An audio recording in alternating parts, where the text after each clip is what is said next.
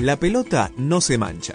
Saber cuánto sale un partido es simple. Basta con poder contar del 1 al 10. En Sandía y Vino te vamos a relatar historias del deporte que te pueden pasar a vos o a cualquiera de nosotros. Si yo fuera Maradona, viviría como él.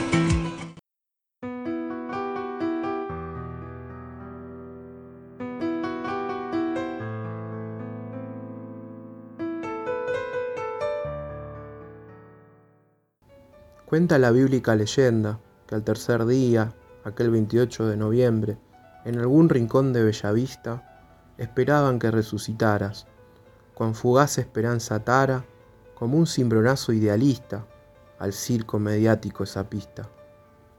Pero al milagro en camino se interpuso el destino, que declaró este pelusa valor para el mundo intransferible. Te vi en árboles renacer, en grafitis grabar y en aulas enseñar que no muere quien vive en el mito, que es inmortal ese grito, de un pueblo al designio, de ser libre al bautismo, de ser el patio trasero, de este conjunto digno y entero ante el enemigo rastrero que entierran un gol al imperio. Te vi en niños cantar un himno a la independencia de ese pirata despiadado, que entre guerras y acuerdos deja la herida en recuerdo de amigos traidores y de enemigos de la patria, que ni perezosos ni lerdos ansían ese rol de habladores, que venden dignidad por dinero. En la FIFA tiembla ese fantasma de los saberes mal habidos ante tanta injusticia, porque es letal la premisa de memoria, verdad y justicia.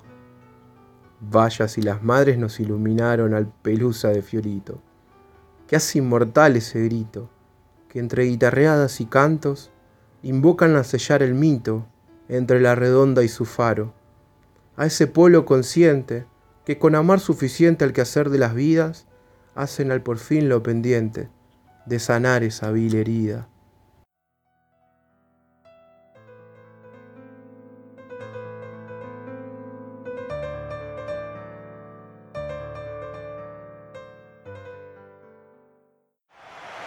Porque se equivoque uno, no, no tiene que pagar el fútbol. Yo me equivoqué y pagué. Pero la pelota no,